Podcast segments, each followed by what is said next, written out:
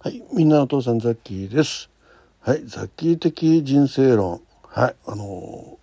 いいねを押してくださった皆さんありがとうございました。はい、えー、ね、え成功をイメージするという確かそんな題だったと思うんですけど ね3回お聞きいただきましてありがとうございました。でね、3回目の最後の方でね、えーザッキーが小さい頃ね描いたこう自分の成功をイメージ、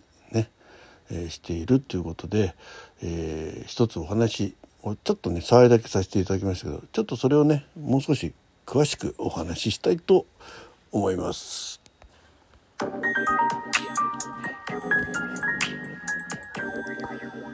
まあ、あの前回もねお話ししたように、まあ、その陶芸家のね、えー有名な陶芸家さんの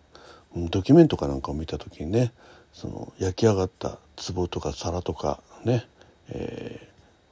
ーをバシバシ割っててねもったいないなと思ったわけですよ。うん、でもまあ、えーそういうシーンが映るってことはやっぱしその芸地に対してね非常にこう思いがあって自分のこう思った表現ができるできないね。これは失敗作だっつってね割っちゃうわけですね。あれ割らずに全部残しときゃ有名な方なんですからね、えー例えばちょっと失敗作なんですけどね。いつもだったらこの壺1個1,000万なんですけど大負けに負けて100万ですってね。売っちゃいますよね普通ね。はい、でもねやっぱりその自分のその有名な、えー陶芸家としてのね地位を保つためにはやっぱりそこは妥協は許さない。っていうのを見ましてああそうかそうかと思ってね。で、えーそこで、えー自分が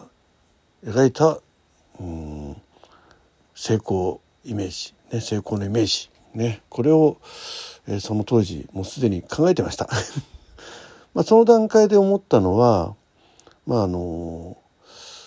当時、えー子供会か何かで、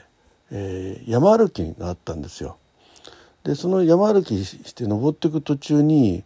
えー古民家がありまして、まあ、かやぶきっていうんですかね。で本当にいろりがあってで縁台があってねあの、えーそこのこうよく、ね、沿岸に座っておじいちゃんの作ったおばあちゃんの作ったおしんことかねおじいちゃんが取ってきたイノシシを食べない イノシシは食べないかな。そんなようなところで。で、えーちょこっと庭があってでそこからこう山の下を見渡すとね町が遠くに見えるというところでみんなでお昼お昼でねあのお弁当も持ってきたお弁当とか食べてでまた山に登ってってっていうのとねすごくこの頭の中でリンクしたんですね。ちょうどその民家っていうのがこのハイキングルートの横にこう登っていく途中にありましてちょうど疲れた頃にねあ休めるような感じのとこだったんですよ。まあ、あの人は住んでなくて、まあ、そういった形でその、えーハイハイキングの皆さんにねこう開放してるって感じだったんですね。まああのえー誰か管理人がいるわけじゃないんでね、えーまあ、そういう、えーイベントがあった時そこを使わせてくださるような感じだったと思うんです。まあ、えーちっちゃい頃だったらねこう、うん、どういう仕組みだったかわかんないですけどあでもあその時その陶芸家とその古民家が見事に頭の中でマッチングしましてそうか俺年取ったらあん、ま、当時ね僕ね僕年取ったらこの古民家に、えー買い取ってそんでそこに住んでですねでここでその陶芸家をやろうとねでその陶芸家もあのえーまあえー庭にねその焼き窯、うんえー陶芸を焼く窯を作ってそんで、えーそこでこう陶芸をねあのその縁側とか、まあ、仕事場でもいいんですけどまあ基本的には縁側でねその時イメージ、うん、縁側で陶芸やってる陶芸家いないかもしれないですけどね、えーてかまあそのちょっと庭にねちょっと椅子を据えてろくろをねセットしてうんこうやってると。いう感じにしようかなというねそんな雰囲気のセットを作って、まあ、別にその当時エキストラとか映像に興味あったわけじゃないんですけど、まあ、そんなイメージしてるよね。でうんまあ普段はねそこでこういくつもどんどんどんどん焼き物を作るわけですわねせっせせっせと。ね、そしてまあ、えー釜に入れて焼いていると。ね、で土日のね特にハイキングの多い日にはねその焼き窯をせっせとやるわけ。でこう火を入れてねほんで、まあ、ある程度冷ましといてそんでこうお昼近くになって、まあ、午前中もそうですけどね、えー、こう焼き窯のところで座ってねこう一個一個取り出すわけですよ。ねまあ、座ってやないかな。でそこにこうハイキングする方が登ってきてね、まあ、普通のあのハイキングの方はねそうそうあまああここになんか峠やってる人いるんだなぐらい通過するんですけど、まあ、おばさま連中ねおばさま何人かで来てる人たちって割とそういうのに敏感なんですよね。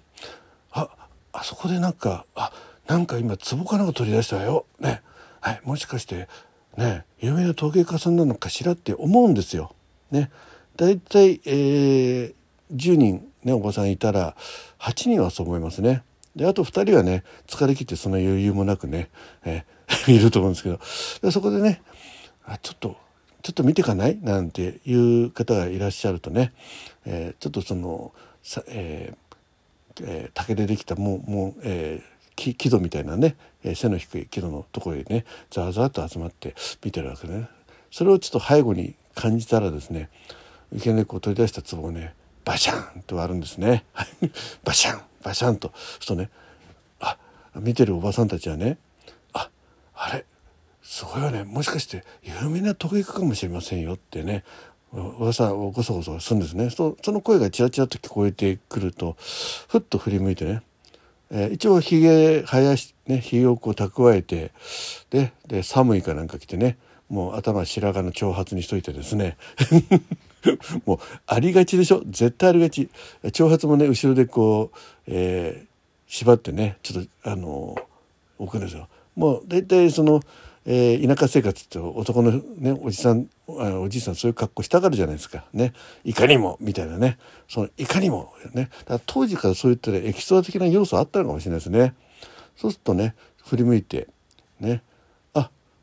どうも」ってちょっと会釈するとそのおばさんたち「あどうもどうも」ってね会釈してくれる。ね。すると「あのあすいません。あの有名な陶芸家さんですか?」って声かける。もうおせっかいなおばさんいるわけですよ。ね。すると「いやいやいや私のぞは全然あのただの趣味でやってるだけですから」ってね。そこで自分でねあの有名な陶芸家なんて言ったらね嘘になりますからね、うん、正直に。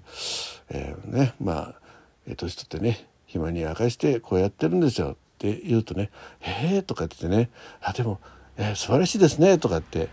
えー、言うんですけどそのおばさんたちは絶対有名な陶芸家だともう頭の中に、ね、あんだけバシバシ割るとことでねそんな素人はねそんな自分の作った作品バシバシ割らないよっていうね先入観念がありあり固定観念 先入観念があるんでね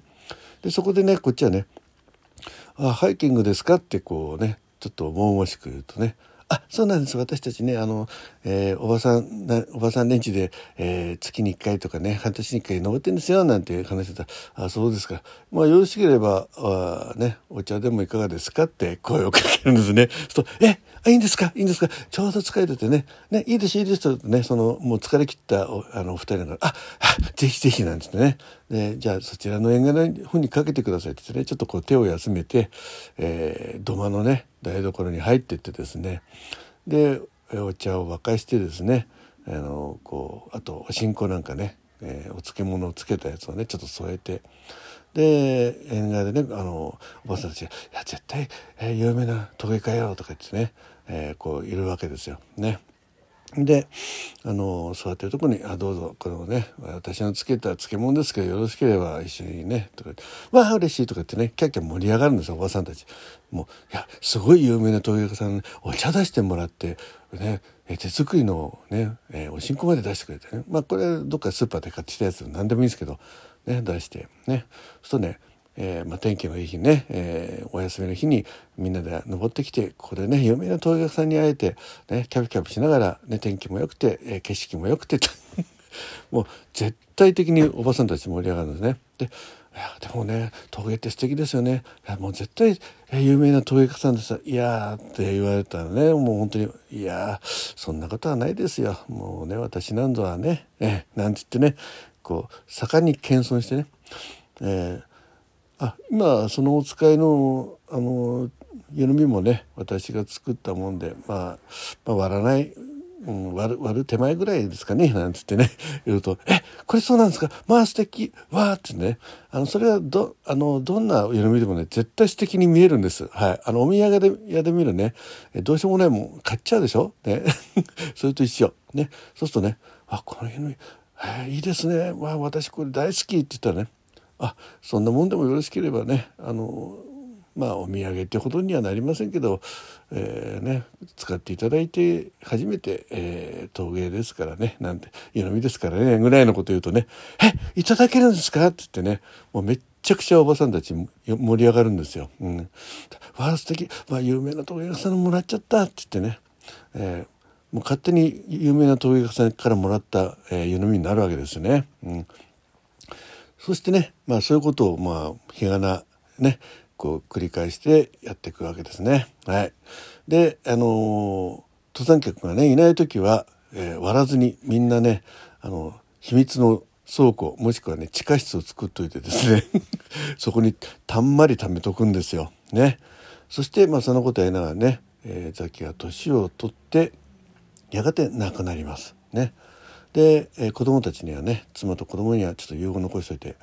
えー、あと10年後ぐらいになったらねその倉庫を開けなさいと。ね、うん。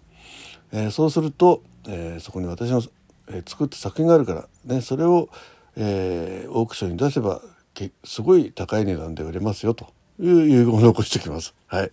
えー、続きはこの後ちょっと時間足らなかったですね、えー、お話ししたいと思います。